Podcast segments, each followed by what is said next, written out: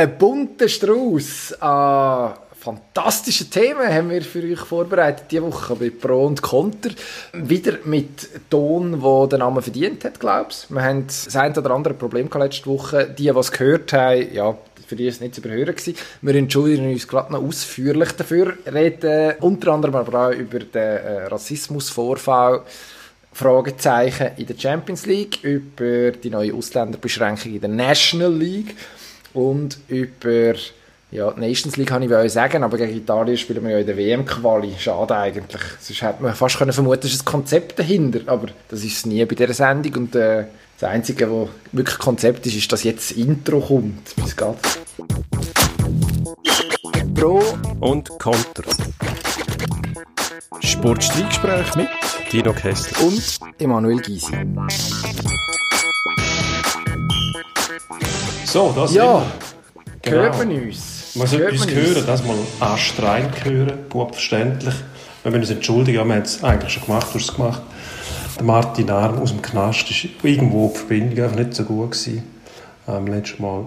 Soll nicht mehr vorkommen. Nächstes Mal Wir geben ähm, uns Mühe. Wir geben uns Mühe. eine Standleitung und dann äh, ist das alles ja, gut. Es ist, es ist halt irgendwie durch die dicken Mauern durch wahrscheinlich ein bisschen schwierig gewesen, den Ton, den Ton äh, super zu transportieren. Nein, wir haben einen Zoom-Call mit ihm gemacht, das darf man glaube ich sagen, behind the scenes. Und äh, haben es aber nicht geschafft, den aufzunehmen, obwohl Zoom eigentlich eine Aufzeichnungsfunktion hat. Ähm, und haben dann parallel noch aufgezeichnet via Aussenmikrofon vom Handy, ja, was dann zum bekannten und äh, unangenehm anzulassenden Ergebnis geführt hat. Schade. Aber ich hoffe, der eine oder die andere ist doch dran geblieben und hat sich das angelassen. Martin hätte tatsächlich nicht nur sich müssen Unflätigkeiten von uns anlassen, sondern auch ähm, du- durchaus, äh, habe ich gefunden, erhellend zu können beitragen zu dieser ganzen Causa Maradona. Aber jetzt schwelgen wir nicht mehr in der Vergangenheit und in den Fehlern von gestern, sondern schauen führen. Wenn ich führen schaue, dann schaue ich zum Fenster raus und sehe, dass es schön schneit was die Chancen weiter senkt, dass ich heute noch einen Weihnachtsbaum posten Das war eigentlich der Plan. Gewesen. Kritiker werden jetzt sagen, es ist eh zu spät. Oder werden sagen, es ist eine blöde Idee. Zu welchen gehörst du? Also ich finde es nicht spät. Und der Schneefall sollte eigentlich die Motivation steigern, dass man einen Weihnachtsbaum kann. Aber wenn du einen Weihnachtsbaum kaufst, dann, wenn es schneit, würde ich sagen, wenn es schon mal schneit bei uns in der Stadt Zürich, wo wir beide wohnen, dann muss man, muss man doch genau dann zur Tat schreiten, finde ich. Und spät, wieso soll es zu spät sein? Also im Gegenteil. Ja, also der Nachbar ähm, hat schon am, ja, irgendwie am 1. Advent, das war noch November, gewesen, hat er schon äh, Baum montiert und Lichtli montiert und dass es nicht noch blinkt hat, ist, ist eine grosse Überraschung gewesen, bin ich ein bisschen enttäuscht eigentlich. Aber er war auf jeden Fall, er gerüstet für, äh, für die Weihnachtszeit und das kann, kann man von mir nicht unbedingt behaupten. Das, das ist so, ja, man muss sagen, Work in Progress. Und muss ich in der Manöverkritik dann vielleicht am Schluss sagen, ja, hätte man langfristiger können planen Ja, gut, ich muss sagen, ich Zu. bin in der Adventszeit eh nicht ein Fan von all den Ritualen. Eben, es ist Adventszeit, dann ist Weihnachten irgendwann unvermeidlich, aber das heisst ja nicht, dass man unbedingt den Baum haben muss. Aber wenn man den haben will, finde ich, ist genau jetzt der richtige Zeitpunkt, um den ich holen. schauen. Nicht schon Wochen früher, das ist dann zu lang. Irgendwo ja, nimmt ja auch Platz weg, so ein, so ein Strauch. Und Ja, ja. Das kommt noch dazu. Das kommt noch dazu. Nein, ich bin ja in einem Haushalt aufgewachsen, wo man auf sehr grosse Bäume gesetzt hat. Also der Weihnachtsbaum hat müssen, das ist meinem Vater eigentlich, ich glaube, das Hauptkriterium gewesen, hat müssen bis an die Decke raufkommen. Das ist, Gut, das heisst Also nicht, nichts. Ich weiss nicht, wo ihr gewohnt habt. Sehr niedergebauten Bauernhaus früher. Ist, äh, Hallo, Entschuldigung, Decke nein, bei etwa 1,85 gewesen. Die Mappenzelle Ja. ist vielleicht noch 2-3 cm weniger. Nein, im Solothurnischen gibt es ja nicht so Hochbaubeschränkungen, darum haben wir, glaube ich, relativ klassische 2 Meter, wie hoch ist so eine 2,70 Meter? 70. Irgend sowas wird das gewesen sein. Vielleicht auch nicht ganz. Keine Ahnung, auf jeden Fall. Äh, ich kann mal fragen, ich tue das mal recherchieren bis nächste Woche, wie hoch es, äh, mein Elternhaus ist. Ähm, auf ist, äh, äh, doch, das hat schon eine rechte Tanne sein. Von dem her ist alles, was ich jetzt hier anschleppe, sowieso nur, äh, nur am Rand konkurrenzfähig, mit auch, was sich in meiner Erinnerung abspielt. So, hast du noch einen Seelenstrip, oder wenn wir über Sport reden? Nein, ich habe eigentlich genug gehört jetzt. Von Weihnachtsbäumen und Advent und Kränz und brennt und Feuergefahr und so weiter. Aber ich würde sagen, wir schauen jetzt tatsächlich nochmal zurück in die Vergangenheit, zwar nicht so weit wie der letzte Podcast, die letzte Ausgabe, aber mindestens die Champions League vom Dienstagabend, Paris Saint-Germain gegen Basakche hier, wo der angesprochene Vorfall passiert ist. Was ist die Frage? Was ist die Frage? Was ist passiert, müssen wir wahrscheinlich sagen. Äh, relativ früh Match.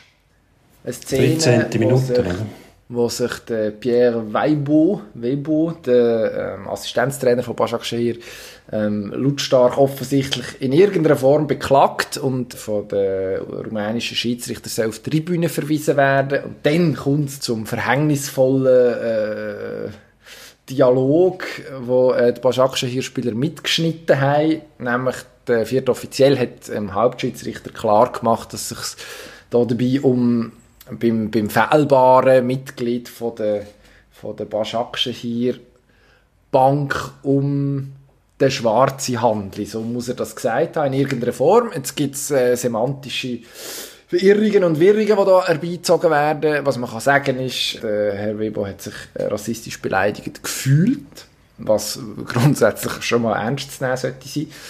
Und äh, man hat sich nachher auf, auf Schiedsrichterseite versucht zu erklären, gesagt, ja, auf Rumänisch äh, Negru und Negro ist nicht das Gleiche. Ähm, er hat einfach beschreiben, wie, wie der aussieht, was sich da vertan habe. Äh, Başakşehir hier Spieler darauf abgeschlossen vom Platz gelaufen und auch nicht wieder gekommen. Solidarität von Seiten von Paris Saint-Germain sogar. Und jetzt wird heute am Mittwoch wird offenbar fertig gespielt mit einem neuen Schiedsrichtergespann, wo man den Match noch fertig machen. Ja, was machen wir aus dem Ganzen? Es ist, ich finde es wahnsinnig kompliziert, wirklich. Schwierig eigentlich für eine Sendung, die sich Pro und Konter nennt, da verschiedene Positionen jetzt aufeinander einzubretschen. Das ist wahnsinnig schwierig, das kontrovers zu diskutieren. Da müsste sich irgendeiner auf, auf den Punkt festlegen, dass das gar nicht war und dass man, dass man Schwarze sagen darf, wenn es wirklich Bezeichnung von der, von der Farbe ist. Nur frage mich dann, wo kommen wir da hin? Also, ey, das, diese Sachen haben, haben einfach nichts verloren im Sport heutzutage, sowieso nicht. Und, äh, auch im Alltag nicht, dass man sich, dass man sich anders äußert, wenn man, wenn man einen bezeichnet, dann sagst du halt der Assistenztrainer oder der dort, ist mir gleich, aber dass das falsch verstanden werden kann, ist ja völlig klar, die reden nicht alle die gleiche Sprache, aber wenn, wenn, wenn jetzt Neger auf Rumänisch schwarz heisst und nicht Neger, das darf man nicht mehr sagen, das ist jetzt einfach zur Erläuterung, auf Spanisch heißt, auf Spanisch heißt Negro auch schwarz. Und wenn man das falsch versteht, darum sollte man es gar nicht so weit kommen und sich bewusst sein, dass man die Nomenklatur einfach nicht mehr verwendet. Fertig. Das ist auch nicht das richtig. Ist es ist nur, weil es früher mal Gewohnheit war, macht es das nicht, nicht richtiger. Dann kommen dann die wieder, die sagen, ja, tönt doch nicht so empfindlich. Mal. Ich sage auch, man kann es übertreiben. Also wenn es darum geht, um irgendwelche Bezeichnungen, die tatsächlich in einer Art wie ein Mohrenkopf zum Beispiel das finde ich auch. Also das ist dann, da geht es dann zu weit, oder? Das ist, und da wird dann nicht irgendjemand beleidigt, tatsächlich. Aus dem Mohrenkopf machen wir jetzt nicht auf, oder? Ich finde, der Mohrenkopf, äh, ich finde, auf einen Mohrenkopf kann man gut verzichten als Ausdruck, aber ja, ja egal. Das, das, das, das jetzt mit dem auch nicht. Also, ich finde es nicht mit, das geht eben, nicht in genau, Sinn. Nein. Oder der Moor eben, genau, ich sage ist ja keine Beleidigung. Wie gesagt, komm, wir lernen das Thema. Ähm, es wird, es wird noch komplizierter, als es eh schon ist. Nein, was mich stresst in dieser ganzen Thematik und was mich wirklich stört, ist, wie wahnsinnig unvorbereitet ein Schiedsrichter im Jahr 2020 kann sein auf Champions League Level. Also, du hast es vorhin gesagt, selbst wenn da jemand treu doof und nichts Böses denkend gefunden hat, ja, er beschreibt jetzt einfach eine Äußerlichkeit. Also erstens haben wir mal gelernt, hm, äh, Sachen wie Hautfarbe, Merkmale wie Hautfarbe sollten wir vielleicht einfach weglassen, wenn es um, wenn es um äh, äußere Beschreibungen geht, vor allem wenn es äh, um dunkelhäutige Menschen geht, die äh, Jahrhunderte lang aufgrund ihrer Hautfarbe tatsächlich strukturell benachteiligt worden sind und zum Teil tatsächlich auch immer noch sind.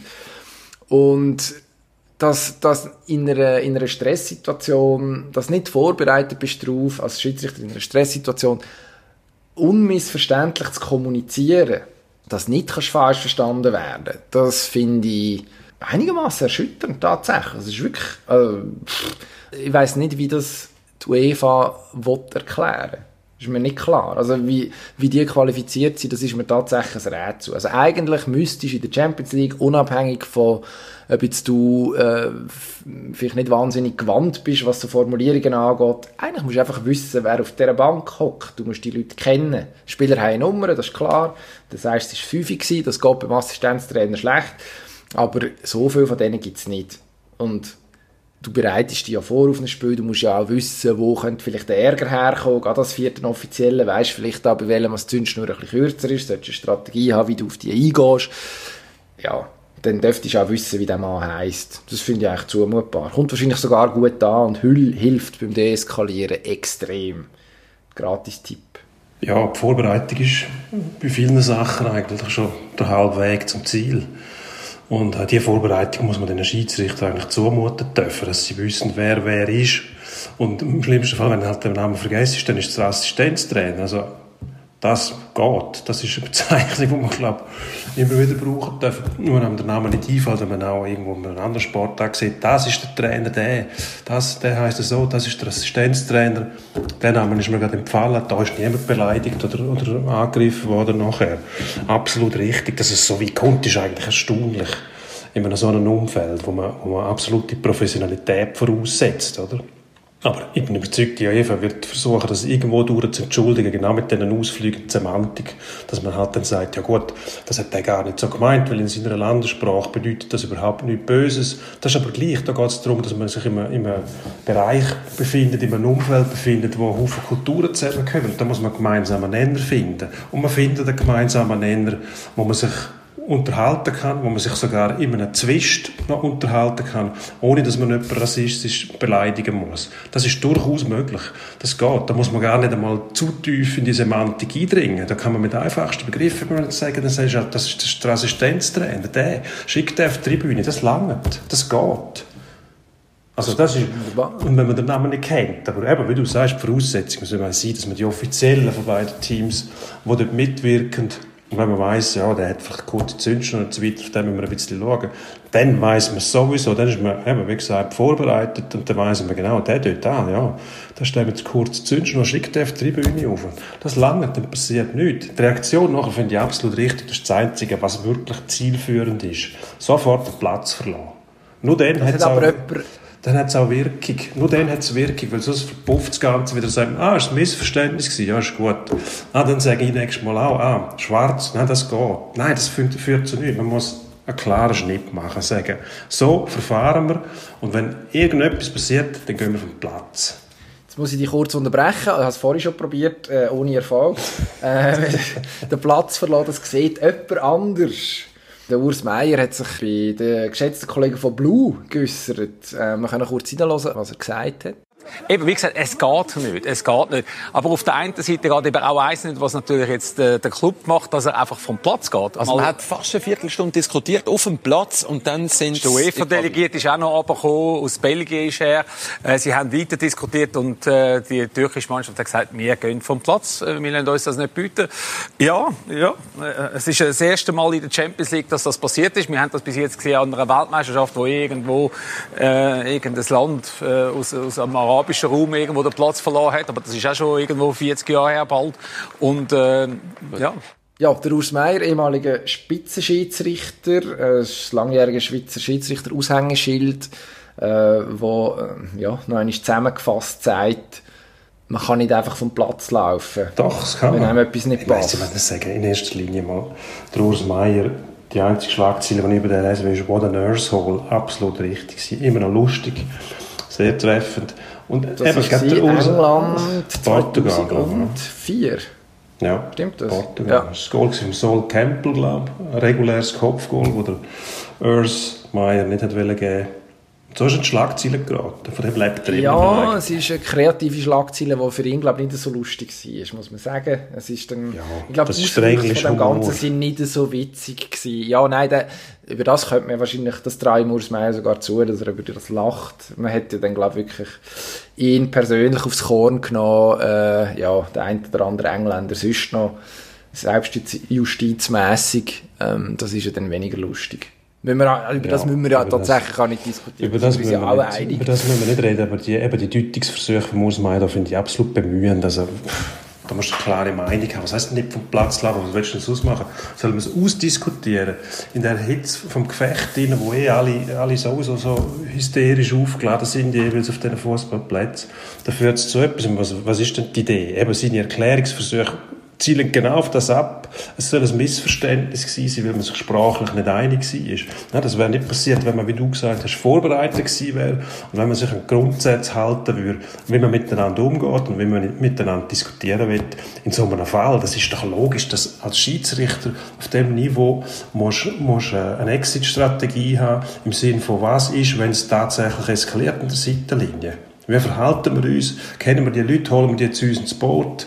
Dass wir, dass wir sicher sind, die helfen uns und die bekämpfen uns nicht. Und wenn es so weit kommt, dann musst du ein Zeichen setzen, dann musst du Platz fertig. Ja, haben wir dann auch gemacht. Jetzt spielt man heute oben, äh, wir nehmen am Mittwoch auf, spielt man fertig mit äh, einem holländischen Schiedsrichter, wo, wo wahrscheinlich beobachtet wird wie noch selten ein Schiedsrichter vorher. Aber ja, der wird das Ding schmeißen was mich noch genervt ist natürlich der Herr Erdogan, der sich nicht müssen äußern Also dazu dürfen wir sagen, Başakşehir ist, im, äh, ist, ist, ist sein Club, das ist sein Lieblingsclub, der Club vom türkischen Staatspräsident. Ähm, ja, und der Herr Erdogan hat gesagt, es vorhin nachgeschaut, man sei bedingungslos gegen Rassismus und Diskriminierung im Sport und in allen Lebensbereichen. Und dort wird mir dann ein bisschen schlecht. Also das muss ich wirklich offen so sagen. Äh, ja, es ist ja im, im Westen von Europa auch keine, das ist mir klar, keine spektakuläre Haltung, das ist sozusagen.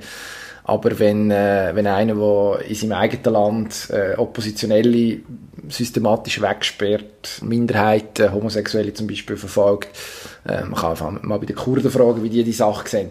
Ja, dann, also das ist hochgradig zynisch und ja, recht eklig, muss ich wirklich sagen. Also dort ja, ich da glaub, müssen, müssen wir dann vielleicht, ich weiß auch nicht genau, ich bin ein bisschen ratlos, weil das, das ärgert mich einfach unfassbar, dass jetzt so ein, so ein eine Figur, die dermaßen abseits von unseren westlichen äh, von unserem westlichen Verständnis von wie eine Demokratie funktionieren dermaßen sich jetzt kann, kann aufschwingen und zum Teil noch einigermaßen unkritisch zitiert wird an gewissen Orten.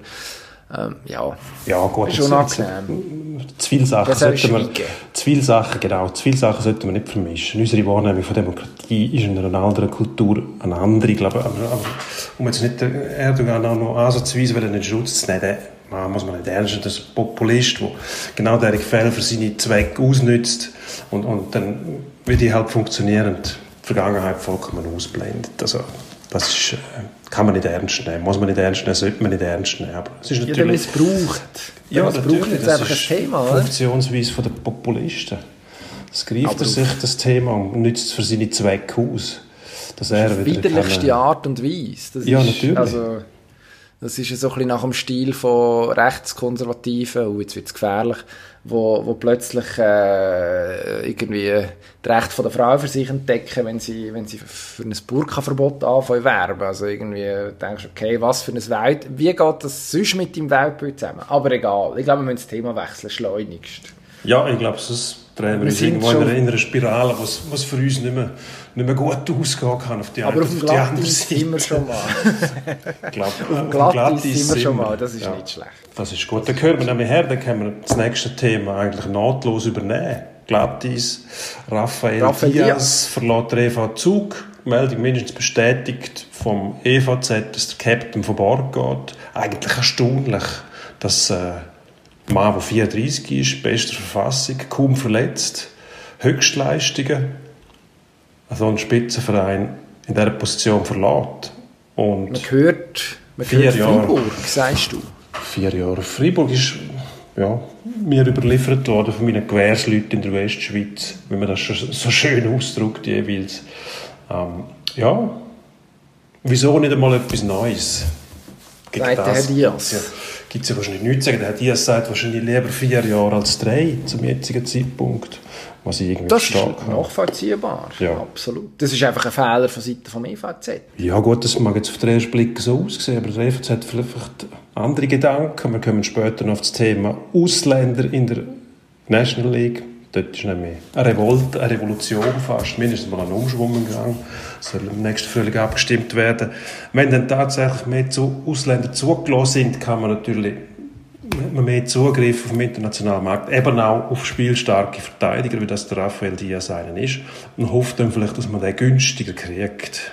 Weil, etwas ja. nicht vergessen, die Schweizer Topspieler, die kosten natürlich Geld. Raphael Diaz ist, äh, glaube 2016 aus der NHL zurückgekommen, mindestens mal aus Nordamerika am Schluss und hat dann natürlich entsprechend viel Geld gekriegt. Oder man hat ja, zu Recht. Entsprechend also viel Geld gezahlt. Ich habe vorhin nachgeschaut, der, der Mann äh, spielt auf höherem Level. Man hat die, seit er zurückgekommen ist, vernünftige Scorerwert. Wenn man ihm zuschaut, sieht man, dass es tatsächlich auch nicht nur auf, dem, auf der Anzeigetafel stimmt, sondern auch sonst ist er, ist eine Führungsfigur. Ist er in der Nazi übrigens auch. Bringt die nötige Routine mit also eigentlich das ganze Paket und hat jetzt, wenn ich es vorhin, das habe ich auch sagen, vorhin nachgeschaut, äh, Minuten gefressen bis zum geht nicht mehr. Also du hast, kannst davon ausgehen, dass wenn du Dias im Team hast, also EVZ, der hat, glaube ich, irgendwie gegen 40 Prozent nicht ganz von der Eiszeit gehabt pro Spiel auf, auf sämtliche Situationen aufgerechnet. Also eigentlich auch ein Garant dafür, dass, dass die Arbeit über lange tatsächlich über weite Strecken vernünftig verrichtet wird, wo da in der Defensiv- und in der Offensivzone von einem Verteidiger zu machen sind. Also da bricht dann schon einiges weg, sowohl was, äh, was die Leistung vom Eis angeht, als auch eben nachher so die viel besungenen Intangibles, wo in der Kabine eine äh, dann vielleicht auch noch ein bisschen Wirkung hat, dass das etwas kostet, ja, das ist klar. Aber wenn, man jetzt, wenn das Freiburg wird, ist das vielleicht gar nicht schlecht für die. Also im Gegenteil. Wahrscheinlich sogar extrem cleverer Schachzug, um nochmal ein bisschen Charakter in die Garderobe hineinzukommen. Sehr seriöser Schaffer. Das ist dann das, was man in Freiburg etwa die mal hinter hervorgehaltener Hand mindestens vermisst. Ähm, dass dort gewisse, gewisse Sachen nicht immer ganz so laufen, wie sie im Jahr 2020 im Spitzensport sollten laufen. Also, mhm, ja, gut, ich glaube, das, wird, dem EVZ, wird dem EVZ wehtun. Das war schon ein bisschen in der Vergangenheit, gewesen, das mit Freiburg. Ich glaube, die Korrektur hat man schon eingeleitet. Mittlerweile hat man von dem harten Kern noch den Sprunger und den Bückhoff. Ich glaube, der Sprunger der wird irgendwann mal den Bückhoff-Rekord brechen. Der Bückhoff selber ist ja, spielt eigentlich keine Rolle mehr. Der ist, äh, ab, so anekdotisch tritt er noch auf als Leistungsträger. Also der also Bückhoff Junior, der, genau. Bückhoff Junior, der jetzt noch spielt. Der Rekord ist von Bückhoff Senior, selbstverständlich. Ich glaube, eben, dort kämpft man schon gegen die, gegen die Verloderung von der Sitten eigentlich, auch, die du angesprochen hast. Früher einfach die Spielfreude, die Weisswein-Kultur, die man gepflegt hat. Ähm, Spass an der Freude ist das Wichtigste. Ich, ich glaube, das haben sie schon gemerkt, dass sie so nie hinkommen. Das versuchen sie seit Jahren zu korrigieren. Nur ist es schwierig, weil halt in so einem Umfeld nicht immer die richtigen Leute auch kriegst. Also du hast ja ein Image als Club und Freiburg, ja, man geht, aber verdient anständig, aber richtig ernst nehmen als, als Titelkandidat hast du ja bisher nicht können. Mit dem Furrer ist schon mal ein bisschen ein Wechsel gekommen. Leider ist der Philipp Furrer in der Verteidigung einfach viel zu oft verletzt. Das ist ein Attribut von einem Spieler, das ist ein Teil vom Skillset von einem Spieler sogar. Und beim Diaz siehst du, er ist praktisch nie verletzt. Und das ist ein riesen Unterschied, wenn du einen Verteidiger hast, der das Spiel machen soll, der wichtig für dich ist ist natürlich viel mehr wert, wenn er ab und zu auf dem Eis steht, als wenn er meistens verletzt ist. Das ist klar, das ist beim Diaz der Fall. Äh, Freiburg hat total neuen Anstrich mit dem Transfer. Also, das ist von mir aus gesehen Sprung in eine Sphäre, wo man sie vorher eigentlich nicht, wo man nicht, nicht zugebilligt hat, nämlich einen Kreis, mit einem Kreis von der Titelkandidaten. Jetzt beim EVZ hat man natürlich auch gehofft, dass der Diaz dafür sorgt, dass man einen Titel gewinnt. Man war mit ihm zweimal im Finale gewesen, zweimal gegen den SC Bern verloren. Letztes Jahr haben sie die Chance nicht gehabt, um das Finale zu spielen. Wäre wahrscheinlich die grosse Chance gewesen, um, um äh, den Titel zu holen. Hypothetisch. Vielleicht hat man auch gesagt, das führt bei uns zu nichts, wir haben uns da irgendwo verrennt in dieser, in dieser Beziehung. Das kann man auch mal sagen, das ist auch nicht unbedingt ein Skandal, wenn ein Club sagt, der Führungsspieler, wir kommen so nicht weiter, wir müssen, wir müssen das anders versuchen, dann wieso nicht einen Schnitt machen, statt genau so weitermachen und dann müssen wir eingesehen, hätten wir doch. Es ist manchmal Zeit, um sich zu trennen. Aber es wehtut vielleicht, oder? Wenn man sich von einem Captain trennen muss, dann überlegt man sich schon, ja, dann sucht wir natürlich, wir als Journalisten suchen dann sofort nach irgendwelchen Baustellen, oder? Das kann doch nicht sein, da muss doch noch irgendetwas rum sein. Manchmal ist gar nichts dahinter, manchmal ist es einfach nur Strategie, dass man sagt, hm, vier Jahre wollen wir nicht mehr machen, wir sagen drei Jahre, und wenn mir das nicht passt, dann muss er halt woanders hingehen.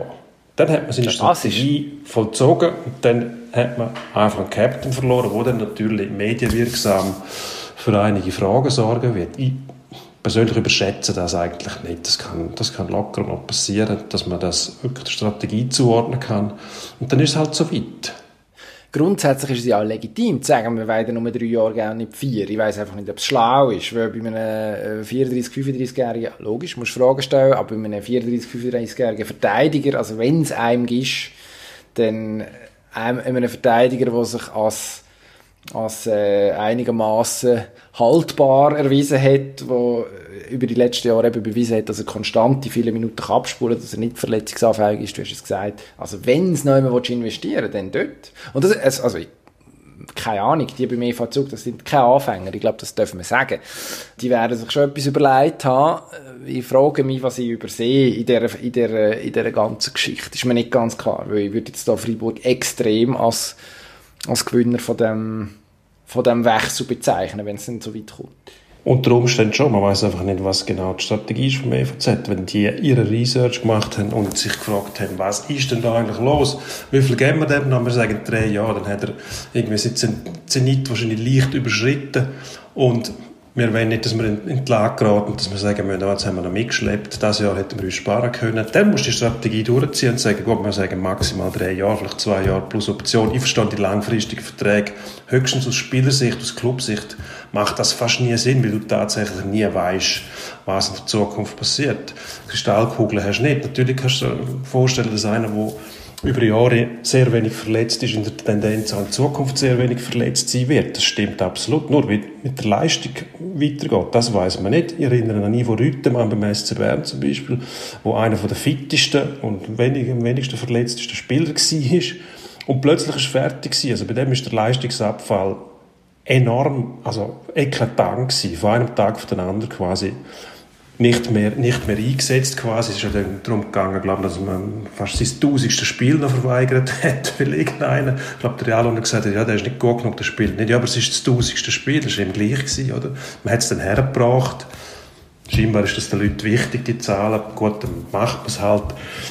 Aber nur zum Aufzeigen, wie schnell es tatsächlich gehen kann. Und wenn der EVZ die Rechnung macht, Laufzeit verglichen mit dem Lohn dazu, dann kann ich durchaus verstehen, dass man sagt, äh, lohnt sich das für uns? Nein, es lohnt sich nicht, wir gehen einen anderen Weg. Da ist er auf dem Apropos. Markt und das Angebot ist ja da. Also kriegt er vier Jahre woanders, dann soll er gehen. Apropos anderen Weg. Ja. Ein anderer Weg, die National League gehen, ab 2022. Äh, wir reden über zehn Ausländer, die sollen eingesetzt werden dürfen. Ja, bevor wir völlig die Nerven verlieren darüber, muss man glaube noch sagen, dass da dabei aber gleichzeitig der Lizenzschweizer soll abgeschafft werden. Also die ja. diverse, äh, sag jetzt mal, Letten und Österreicher vor allem sind es im Moment, wo äh, früher äh, frühe Schweizer Lizenz gelöst haben oder lange Zeit im Schweizer Nachwuchssystem verbracht haben, wo dann irgendwann zu, zu Eishockey-Schweizer werden. Die gäbe es dann nicht mehr. Also die müsste man nachher als, als, äh, als Ausländer melden. Ist ja. gleich eine blöde Idee, finde ich. Ja, ich finde es aus verschiedenen Gründen eine blöde Idee. Ähm, erstens mal finde ich Nachwuchsspieler, die tatsächlich mehrere Jahre in der Schweizer Nachwuchsorganisationen verbringen und auch in der Schweiz spielen, denen kann man die Schweizer Lizenz durchaus einfach geben. Ich finde jetzt vor allem, wenn man schaut, Ambri, wo das Verfahren hat, dass äh, muss in Norditalien, Italien Spieler geholt werden, die dann mit einer Schweizer Lizenz ausgestattet werden. Die gelten nachher auch als Ausländer. Wenn jetzt bei Ambri gehst, zählen, kommst du wahrscheinlich schon auf 7, 8 in dem Rahmen. Bei anderen Clubs sieht es nicht viel anders aus. Dann gibt es aber Clubs, die wenig bis gar keine von diesen Lizenzschweizer haben.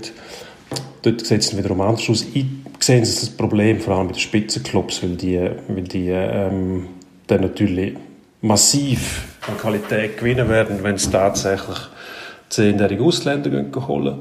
Was ich nicht sehe, ist, dass es billiger wird. Das ist mir ein Rätsel, wie man sich vorstellen kann, dass dann der Schweizer Hockey günstiger wird Wenn man sich äh, überlegt, gleichzeitig sollen sie die Luxury Tax geben, also die Lohnobergrenze, die sanft, und dann noch die Auswirkungen vom, äh, von der Covid-Pandemie, wo man Darlehen und auch Fonds-Perdu-Beiträge hat, die mit Regeln verbunden sind, dass man das Budget muss senken muss. Also ich glaube, das hätte eigentlich gelangt als Maßnahme zum Geld sparen. Was man so macht, ist, man torpediert eigentlich den eigenen Nachwuchs und die Schweizer Spieler, was dann schlussendlich bei der Nationalmannschaft dazu, führt, dazu führen wird, dass man das Gefühl hat, äh, uns schwimmen die Felder davon. Ja, also ich, ich weiß nicht genau. Also es gibt zwei Punkte, die, die ich zu bedenken gebe. Und es tut mir leid, es ist sehr unkontrovers.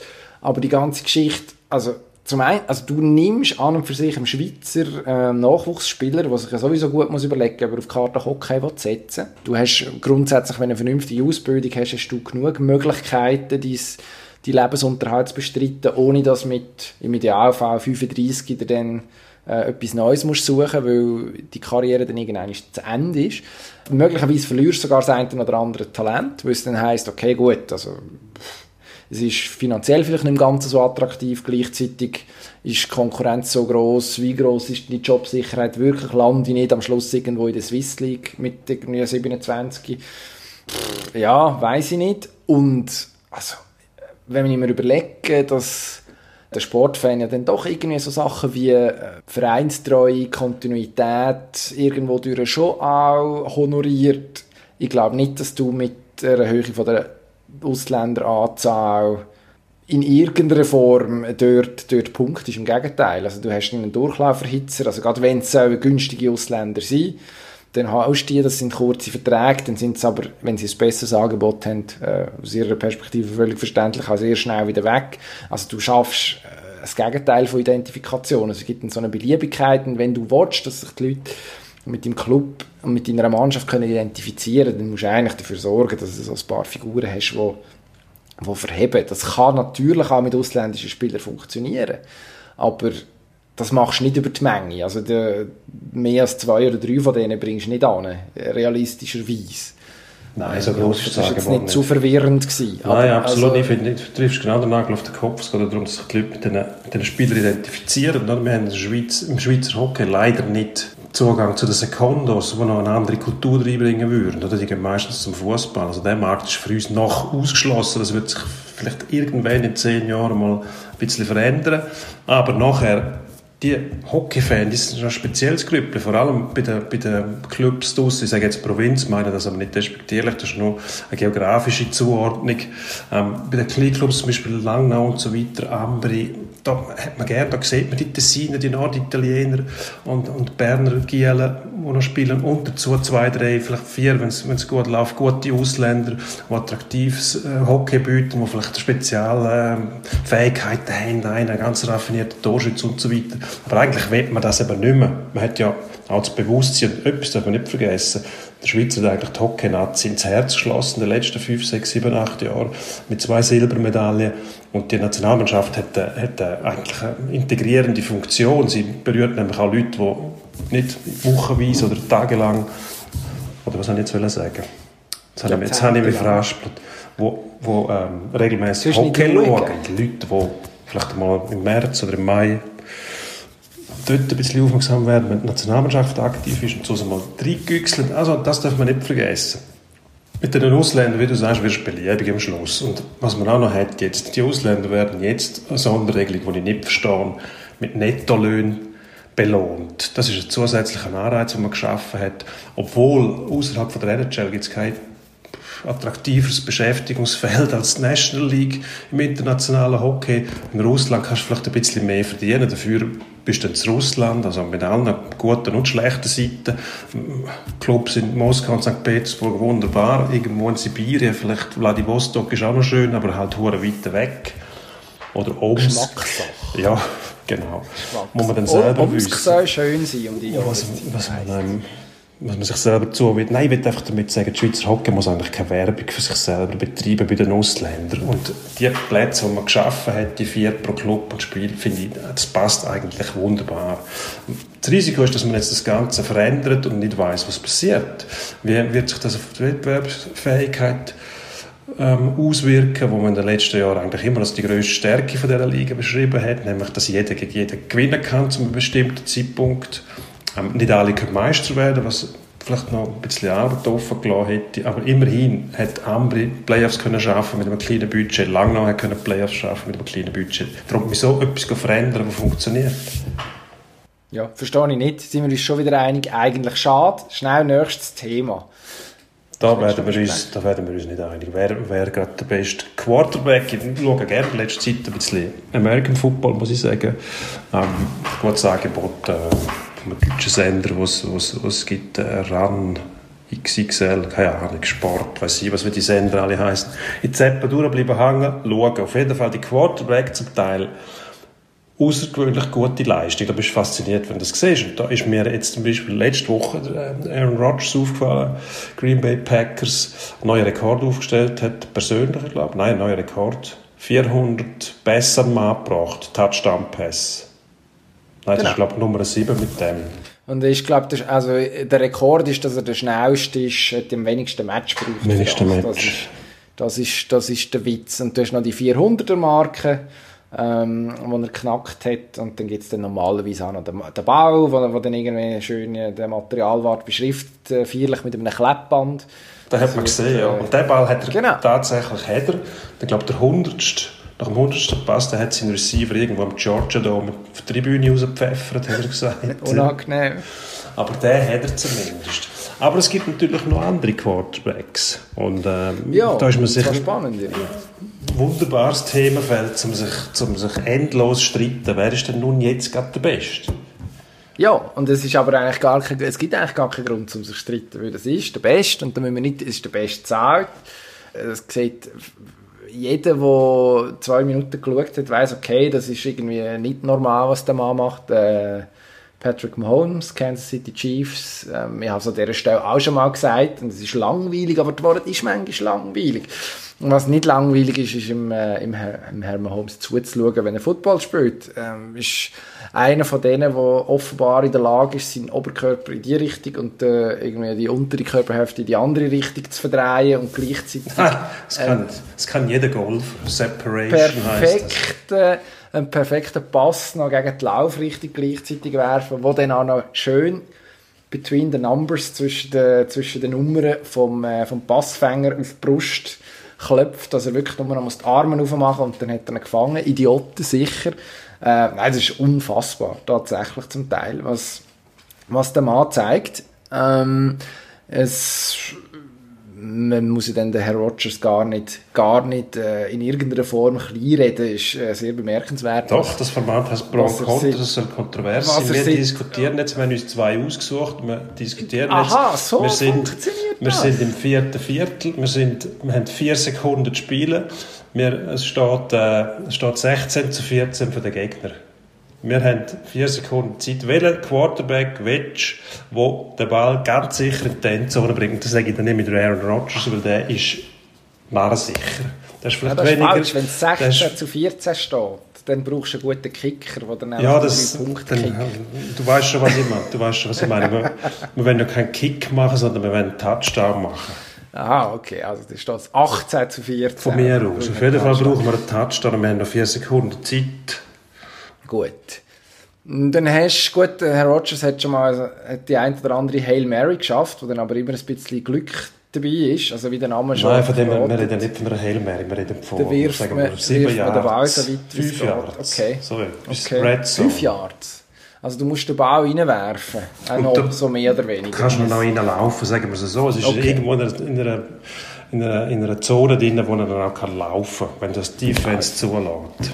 Also, dann, dann ist es sowieso Mahomes, weil der, weil der Mann einfach flinker auf den Füßen ist, schon nur durch das, dass er zehn Jahre jünger ist. Das ist ein bisschen unfair, aber es ist ja so. Und gleichzeitig äh, die Varibi Varibiali... Vara... er ist einfach vielseitiger einsetzbar. Man kann es nicht anders sagen. Ist... Äh, völlig, ja, also aus meiner Sicht unbestritten. Kommt logischerweise dazu, dass, dass äh, die Art von Spielzeug, die man in Kansas City äh, anwendet, äh, ein bisschen kreativer sind im Normalfall. ähm, ist, ist doch dann noch die ein oder andere Überraschung immer im Ärmel. Von dem her ist es auch schwierig, das tatsächlich gegenseitig zu vergleichen. Ich möchte noch eine Wildcard ins Spiel werfen. Justin Herbert äh, von den Los Angeles Chargers. Ähm, hat fast San Diego gesagt, dann sind die lange daheim gewesen, jetzt hat man sie auf L.A. Ver verfrachtet. Äh, das spielt seine erste Saison und äh, ja, es ist irgendwie, die Fachwelt ist verblüfft und entzückt gleichzeitig. Also der wirft irgendwie ähm, Bau in die Tiefe, wie man es lange nicht gesehen hat, vor allem in seinem ersten Jahr. Der Holmes zum Beispiel hat zugeschaut, die erste, die erste Saison. Beim Rogers sind sogar mehrere Saisons gewesen. Ja, also den Namen sollte man sich unbedingt merken, wenn man angeben will da kommt etwas auf uns zu. Ja, ich glaube, die Masse, Masse an spektakulären Quarterbacks ist, ist verblüffend tatsächlich, was da oben ist. Das sind herausragende Leistungen, ähm, spektakulär. Und ähm, also ich kann etwas sagen, wenn man sich ganz sicher nicht aussuchen würde, wenn man noch einen Touchdown braucht in der letzten Sekunde, wäre aber wahrscheinlich auch nicht in der Möglichkeit wäre, überhaupt noch in der letzten oder in den letzten paar Sekunden die Chance zu haben, ist Arne Carson Wentz von der Philadelphia Eagles, wo, ähm, die haben wirklich harte Zeit, die Eagles. Die haben vor ja. zwei, drei Jahren Super Bowl gewonnen. Und jetzt haben wir dann zugeschaut gegen die Green Bay Packers, also die Offense, die ist bedauernswert. Und der ist gesackt worden, gesackt worden, gesackt worden, hat nicht gewusst, wohin werfen. Vorne haben sich äh, die Läufer gekreuzt, die sind irgendwie entweder deckt die ganze Zeit oder haben ihre, ihre Laufwege gefunden. Da sind sie irgendwann mit einer Play-Action noch übereinander übergestürchelt. Also verheerend. Nicht, also der beneide ich nicht, der Mann. Nein, zu Recht. Äh, gibt keinen Grund, den Mann zu beneiden. Ähm, wobei, man muss sagen, ich glaube, immerhin ist er bis an sein Lebensabend abgesichert. Das darf man, glaube ich, sagen. Er hat einen neuen Vertrag unterschrieben, der ab nächster Saison anfängt zu laufen. Gesamtwert 128 Millionen US-Dollar. Muss man dann immer vorsichtig sein, was ist garantiert und was nicht in diesen NFL-Verträgen. Aber er muss eine hübsche Summe. Und also das Paradox ist, in Philadelphia diskutiert man jetzt schon darüber, wie wird man den am besten wieder los potenziell, weil irgendwie etwas ist da schief gelaufen, das ja, Zeichen stehen ja, schon ziemlich auf Abschied, das darf man glaube ich so sagen. Ähm, ja, und dabei hat die Vertragsverlängerung gar noch nicht angefangen zu zählen. Das, da hat man sich recht, recht in die, in die Bredouille manövriert selber. Was, also, aber eigentlich Höhe, der Höhepunkt vom NFL-Wochenende war, ähm, ich weiß nicht, ob du das gesehen hast, sind äh, New York Jets gewesen, wo ja so eine Art ich weiß nicht, das ist eine Slapstick-Veranstaltung äh, eigentlich in den letzten Jahrzehnten. Ähm, sehr selten. Du zeigst deine New York Metz-Kappe und...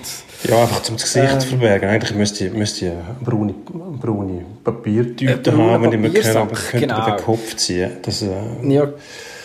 Ich bin, ich bin, äh, ja natürlich als Metz bin ich ja Jets-Fan, aber ja, das, das, Leiden, das Leiden ist endlos. Es wird, es wird einfach nicht besser.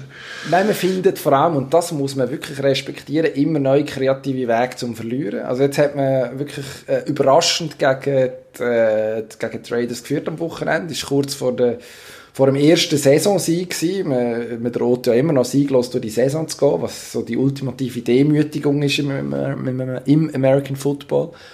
Und äh, hat es dann fertig gebracht beim letzten Spielzug, wo eigentlich klar war, die Raiders die müssen den Ball irgendwo in die Tiefe werfen und es kann, also mit einem Touchdown können sie sich retten.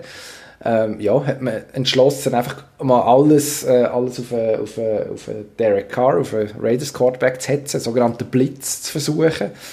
Äh, ja, das ist dann schief gegangen. Die Raiders haben den Touchdown gescored und man hat, am nächsten Tag hat man dann den Defensivtrainer entladen, verantwortlich äh, der Greg Williams, wo ja, das ist ein Kapitel für sich, der furchtbarste Mensch, der, glaube ich, je im American Football geschafft hat, oder eine Kategorie äh, mindestens, mindestens nominiert muss sein in dieser Kategorie. Ähm, die Älteren unter uns erinnern sich noch an so Sachen wie Bounty Gate, wo er äh, ähm, Kopfgeld sozusagen ausgesetzt hat dafür, wenn man gegnerische Spieler verletzt hat und so. Also wirklich recht unappetitlich. Also der Mann hat alles Schlechte verdient, was einem Football technisch kann widerfahren kann. Kein Mitleid, aber auch wirklich slapstick-artige Szenen, die sich abgespielt haben am Wochenende. Als Jets-Fan ja, danke, dass, das nochmal, herzliche Beileid. dass du mir das nochmal in Erinnerung gerufen hast, habe ich eigentlich schon äh, ad acta gelegt. Gut, Jetzt kommen wir zu einer These, eine interessante These, habe ich ja besprochen mit zwei Kollegen von mir, der eine, ein ähm, guter Freund aus der Region Chur, Schalke-Fan und noch ein anderer Schalke-Fan, hat gesagt, die einzige Möglichkeit, wie den Club wieder auf Vordermann bringst, du musst der eine Schnitzel Schnitzel äh, machen durch den anderen ersetzt. Das heisst, du musst den Tönnies durch den Uli Hoeneß ersetzen. Der Uli Hoeneß ist in Deutschland der Einzige, der den Verein kurzfristig, möglichst kurzfristig, auf Vorderbahn bringen würde. Darum, Uli Hoeneß muss zu Schalke. Also so ein bisschen Mr. Wolf-mässig, der in Pulp Fiction kommt und aufräumt und dann wieder geht, oder was? Das ist der Wolfman. Who should Genau. be directly. Ja, einer, der analysiert, was läuft falsch, die nötigen Schritte einleitet, möglicherweise die Leute dann halt auch möglichst äh, mit klaren Wort dazu auffordert, genau das zu machen, was er will, weil es sonst zu nichts führt. Und dann kommt das gut. Schalke steht tatsächlich, also das ist hoffnungslos, denn wir sollen die jemals wieder ein Match gewinnen. Das ist äh, keine Ahnung. Da können wir nur spekulieren. Ja, irgendwann wird es ja passieren. Ich glaube, was hat man äh, irgendwie vor ein paar Tagen, oh, das hätte ich eigentlich nachschauen können im Voraus. Und man hat noch so ein Match gegen im einen Bielefeld äh, irgendwann demnächst und äh, Augsburg. Ah ja, da ist es. Man spielt in Augsburg jetzt am Wochenende, dann daheim gegen Freiburg, dann daheim gegen Bielefeld. Und dann gibt es noch im Göpp ein Match äh, gegen SSV Ulm am 22. Dezember. Das sind alle Termine noch das Jahr. Gut, aber das sind ja, das sind ja Gegner, wo du eigentlich im Normalfall sagst, die putzen wir weg. Im Normalfall. Aber wenn du in der Krise bist, sind das genau die Gegner, wo du weißt, es wird alles noch viel schlimmer. Weil, wenn du dann gegen die auch noch verlierst, dann musst du dir erst recht fragen, wer denn noch schlagen sollst. Das letzte Niederlage gegen Leverkusen, glaube ich, 0 drin. Ulm im Göpp, ja gut, aber wenn dann das auch wieder schief geht, dann eben, wenn du überhaupt kein Selbstvertrauen hast, ist ja der Gegner, der eigentlich schlagen muss, der schlimmste von allen. Weil dann bist auch noch unter Druck. Wenn du gegen Leverkusen spielst und sagst, gegen die müssen wir eigentlich im Normalfall, wäre schön, wenn wir, aber wir müssen nicht unbedingt, wenn, wenn du Letzter bist. Aber eben die Frage, das, der Verein muss neu aufgestellt werden, das muss von oben herab kommen. Dass du eine straffe Führung hast, Leute, die wissen, was tun, Leute, die auch eine gewisse Anziehungskraft Gott, das wird jetzt Uli Hoeneß nicht unterstellen, dass er Anziehungskraft hat, aber er hat doch gewisse, einen gewissen Ruf, also dass er seriös schaffen kann, das auf jeden Fall. Und ich meine, wenn der die nötigen Leute auch holen könnte, die den Verein wieder richtig aufstellen, zack, und die wären wieder da. Aber das wird nicht passieren, das ist schade. Aber ich sage, Uli Hoeneß zu Schalke und Ich Korrektur. fürchte ja, man wird zum 47. Mal den Hüb Stevens verpflichten ähm, und irgendwie noch, keine Ahnung, der Mark Wilmots könnte noch einmal kommen. Kann ich gerade sagen. Was macht, was macht eigentlich der Mike Büskens, Euro Edi Schmidt? Nein, das ist etwas anderes. Apropos Edi Glieder, was macht eigentlich der? Man weiß es nicht. Nein, jetzt hat man den, den Armin Harit irgendwie wieder begnadigt. Das ist ja das Hin und Her. Also der eine von diesen suspendierten Spielern, der jetzt offenbar äh, Besserung gelobt hat. Äh, ja, äh, es hüscht und es hot. Ähm, aber du, ich weiß ja nicht. Uli Hoeneß, das ist jetzt i- eine ganz steile These, vermutlich macht er das nicht. Aber man, eigentlich wäre es ein Versuch wert, mal so ein Fax an Tegernsee zu schicken. Offenbar gibt es in, äh, in, äh, im Uli Hoeneß im Hausen das letzte Faxgerät im, äh, Bundes, im Bundesland Bayern, im Freistaat Bayern. Und äh, wenn man mit dem schwätzen dann muss man scheinbar ein Fax dort anschicken, dass man bitte wird, kann telefonieren und dann meldet sich der Uli Hoeneß. Ja, also, Also. müsste der Herr Schneider, der er Jochen das Schneider, der bei Schalke im Moment äh, jede Hilfe kann brauchen als Sportvorstand, vielleicht mal ein Fax schicken an Tegernsee. Ja, wieso nicht? Also, wir sagen, haben wir. Gut, dann würde ich sagen, drauf los. Schicken wir, schicken wir den Fax und zum Abschluss von dieser Runde diskutieren wir jetzt noch schnell über die WM-Quali von der Fußballnazi. Da geht es nämlich gegen Italien. Das ist fantastisch. Fantastisch. Und aufgrund Da kommt von mir der der Kurs Mark Hottiger in Sinn. kommt der. Mark Hottiger in Sinn. Nur noch schnell, aufgrund vom, vom, von der Kommunikation von Herrn Petkovic, wo man ja sich eigentlich schon mitten in der Weltspitze befindet, muss man Italien, wo zuletzt nicht einmal an der WM war, eigentlich klar dominieren, oder? Das ist natürlich Blödsinn und populistisch verkürzt, äh, da jetzt für einen einfach, einfach Effekt. Also natürlich war man nicht an der WM, gewesen. das lässt sich sehr schlecht wegdiskutieren. Ähm, gleichzeitig hat man jetzt äh, fast zwei Jahre lang äh, nicht mehr verloren. Also in der letzten, äh, was sind es? Nein, mehr als zwei Jahre sogar. Von den letzten 24 Matches hat man nur zweimal verloren unter Roberto Mancini, unter dem Nationaltrainer, der 2018 angefangen hat. Äh, man hat wieder eine junge Mannschaft zusammen, die tatsächlich irgendwie, äh, es sieht nach Fußball aus. Ähm, da würde ich jetzt sagen, pff, ja, ist ein bisschen, ist ein bisschen simpel, da nur sich an den, an den Ergebnissen von der, von der letzten Qualifikation für die Weltmeisterschaft zu orientieren. Das Ding ist nicht so simpel, unabhängig davon, dass äh, ja, Italien vom Namen her sowieso, äh, sowieso Favorit muss sein. Also das italienische Selbstverständnis sieht das wahrscheinlich auch vor, dass man gegen die Schweiz dann nicht unbedingt extrem knorzt. Aber eben, wer weiß, vielleicht wird irgendjemand zum neuen Mark Hottiger. Ich habe es vorher extra nachgeschaut, 1993 ähm, beim 1-0-Sieg der Schweiz in der Weltmeisterschaftsqualifikation eine Direktabnahme am äh, Herr Paljuka vorbeigesetzt und ich habe damals mit äh, 9 gemeint, wir seien extrem gut im Fußball als die Schweiz. Und das ging jetzt immer so weiter. Ja, das stimmt, hat dann nicht gestimmt. Leider. Eigentlich schade. Aber Mark Hottiger, guter Mann. Ja, da kann ich leider nicht beipflichten. Also Mark Hottiger kenne ich eigentlich nur, weil er mit die Freundin von einem Kollegen geheiratet hat, oder die Ex-Freundin, ich bin nicht mehr sicher, vielleicht ist der ziemlich in eine Krise gerutscht nachher. Ähm, das war, glaube ich, ein Unterwäschmodel gewesen. und die hat natürlich unbedingt den Fußball gebraucht, also ist sie vom Hockey-Goalie weg. Verzeih dem nie. Verzeih dem nie. Ja, sie hoffen, sie war nachher die Ex-Freundin von deinem Kollegen und nicht die Freundin. Also, Nein, wobei, wäre auch eine Geschichte. die, Aber ja, Hottiger geheiratet, glaube ich, nachher. Oder ist es ein anderer gewesen? Ich weiß es nicht mehr. Nein, ich glaube, es war der Mark Hottiger gewesen. Ja gut, wenn du so schöne Goals schießt, dann hast du natürlich Argument. Das muss man mit äh, ein bisschen Distanz wahrscheinlich anerkennen. Sollte man eigentlich, ja. Aber du kennst mich. Ich mache nicht immer das, was ich sollte. Stur Ich ein sollte, sollte eigentlich schon lange den Endspurt einleiten, weil wir recht in der Zeit sind. Und darum machen Ja, wir das jetzt. noch Weihnachtsbaum jetzt kaufen. kommt der Endspurt. Aber schnell. Endspurt. Am Wochenende boxt.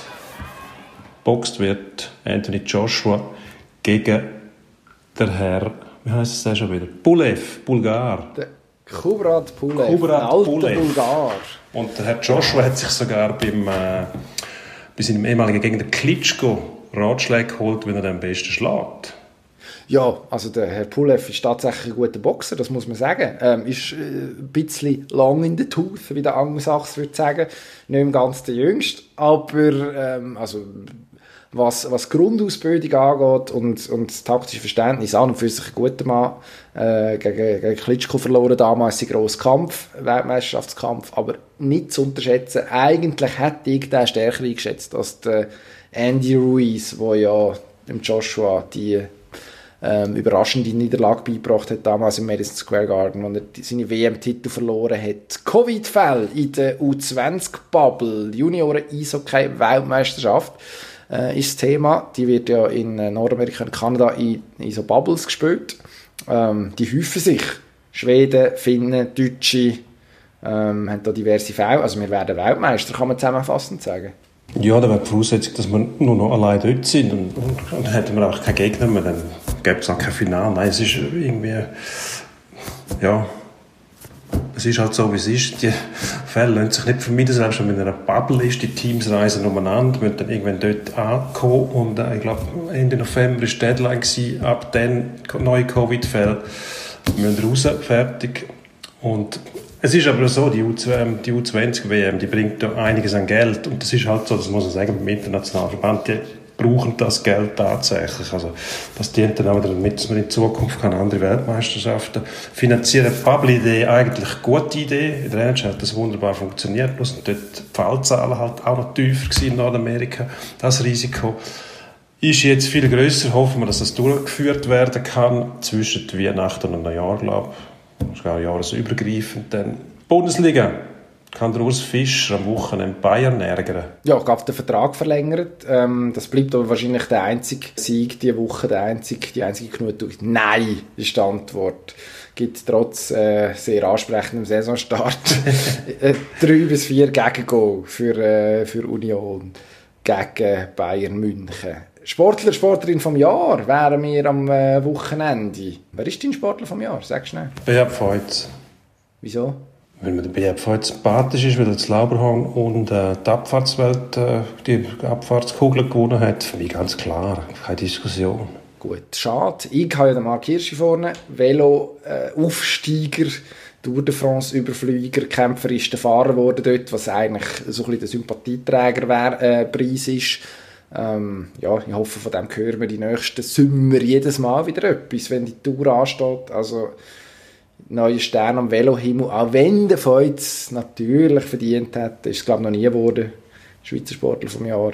Der Hirschi macht es das Jahr. Tut mir leid. Das muss dir nicht leid tun. Ich werde gleich recht haben. Und bei den Frauen ist für mich Ayla Del Ponte, Leichtathletin, mit überragenden Leistungen. Da sind wir uns eins. Unangenehm. Gut. Unangenehm. Immerhin. Gute Woche wünschen wir, bevor es hier ausartet und wir die Stundenmarke knacken. Ja. Wir müssen unsere Durchhörrate hochhalten. Das ist ganz wichtig für unsere Chefs. Sonst, äh, ich weiß auch nicht, was sonst passiert. Ich weiß es auch nicht. Es ist nicht auszumalen. Hoffen wir nicht, hoffen wir nicht, nicht allzu Schlimmes. Wahrscheinlich nicht. Aber wir wollen es auch nicht herausfordern und darum machen wir jetzt schnell für oben. Abonnieren dürfen wir uns. Ähm, und durchlassen eben auch, dann tut man uns und unserer Jobsicherheit nur gut. Spotify, Apple Podcasts, äh, Soundcloud und äh, vieles mehr. Bis nächste Woche. Danke. Ade.